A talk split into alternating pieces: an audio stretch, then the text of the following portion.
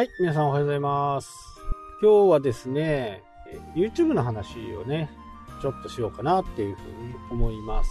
まあ、YouTube をね、え動画の、動画マーケティング道場、マーケティング道場だ。10分マーケティング道場を始めてね、えー1ヶ月が経ってね、その総括を YouTube の方でもしてるんですけど、やはりね、こう、今回痛感した部分っていうのは、SNS とかね、で、やっぱり拡散しないとなかなかもうこれだけ YouTube のチャンネルが増えている中で、えチャンネル登録っていうのがうまくね、進まないっていう、まあ現実がね、分かったような気がします。えー関連動画とか、えーそういったもののね、反応も、遅い。まあ、昔からやってるね、メインチャンネルは昔からやってるんで、その時の状況っていうのは全く覚えてないんですよね。ただ単に、こう、自分の趣味でね、上げていた部分があるんで、まあ、今回はかなり絞った形でね、え投稿しているんですけど、なかなかうまくいかないっていうのが現状ですね。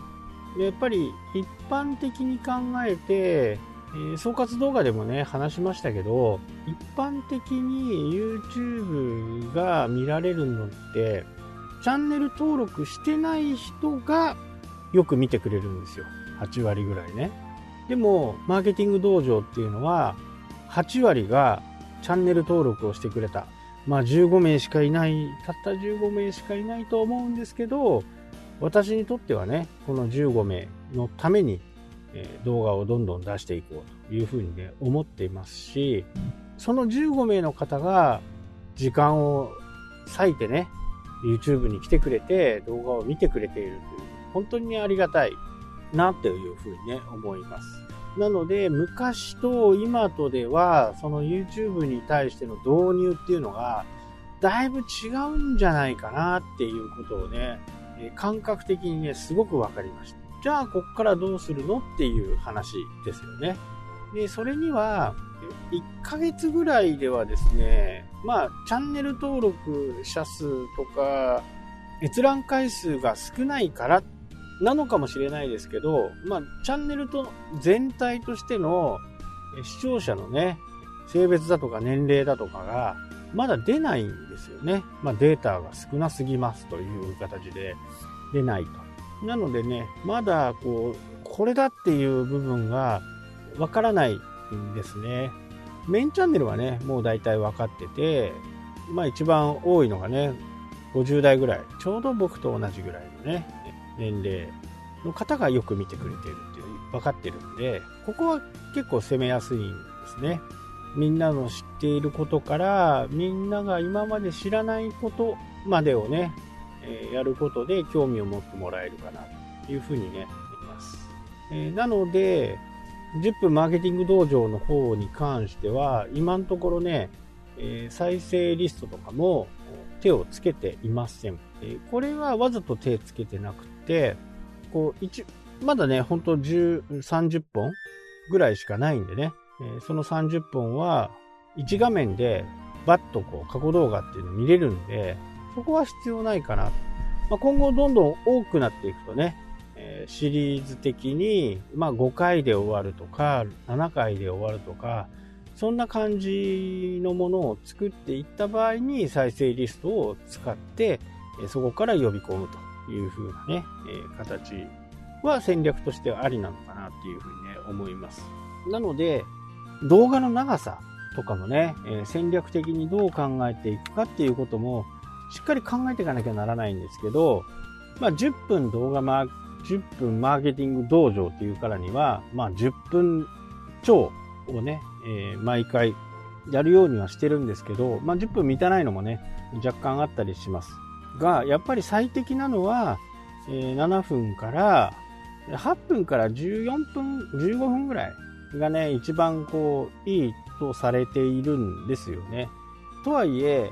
最後まで見てくれる人ってなかなか少ないんですよ。だいたい再生時率がね、50%と半分ですから、まあ簡単に言ってしまうと10分の動画で5分という形になりますよね。でその5分の中に今後はね、えー、後半まで見ると全部わかるよみたいな感じのものにねコンテンツってしていかなきゃならないようにねすごくこう感じますよね。えー、ブログの場合、まあ、文字で見る場合ってやっぱりタイトル動画もタイトルは命なんですけどそれよりもね、えー、動画はどちらかというと最大一番こう力を入れなきゃならないのはサムネイル作りかなと。で、サムネイル、タイトル、内容という感じで。で、ここの内容が良くないと、もちろんチャンネル登録もされませんのでね。まあ、ブログの場合っていうのは、他のサービスではあるんですけど、こう、つながっていかないんですね。これがね、ブログの欠点でもあるんですよ。なんか検索した時に自分が調べたいことがあって、じゃあそのブログ、いや、よかったなと思ってても、次探そうと思っても探さないんですね。探せない。まあ、ここがね、ブログの欠点でもある。まあ、メリットでもあるし、デメリットでもあるかな。まあ、メリットあんまりないかな。まあ、YouTube の場合は、チャンネル登録っていうシステムがあるんで、えー、あ、この人の動画良かったなと思ったらチャンネル登録するんですよね。そうすると、次見たい時に、またすぐね、えー、自分がチャンネル登録しているチャンネルが一覧になって出てきますんで、わかりやすいと。ただ、ここで面白くない動画とか、なんかわけのわかんない動画を流しちゃうと、チャンネル登録者がいなくなるという現象にね、えー、なります。なので、まあ、メリットでもあるし、デメリットでもあるっていうところはね、えー、このチャンネル登録のシステムかなというふうに思うんで、チャンネルを持っている方はね、毎回こう、なるべくその時のね、ベストの動画を出せる方がいいかな。ただ、やっぱり難しいんですよね。それ自分がいいと思ってても相手がどう思うかっていうことはあるんで、こう、アメリカのね、YouTube SEO をやっている人たちのを見てても、毎日投稿、まあビジネス系の場合はね、やっぱり特に毎日投稿ってなかなか難しいんですよね。で、僕が大体行き着いたのが、やっぱりね、週2回、週2回の投稿頻度っていうことがね、えー、まあ自分にとっても楽だし、いいのかなっていうふうにね、思っています。で、マーケティング道場の方もね、今後は週2回を目標にね、投稿していこうかなというふうにね、ですね。で、週1回でもいいっていう人もいます。ただ、1回の人はどちらかというと、やっぱりチャンネル登録者数がね、もう1万人以上とか3万人とか10万人とかね、人によっては100万人の人もいますしね、え、そこはまあ100%鵜呑みにはできないかなっていう、もともとベースがあるんでね。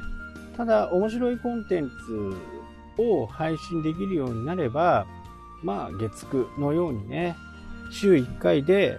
十分こう再生回数は稼げるかなというふうに。なので動画はね、なるべく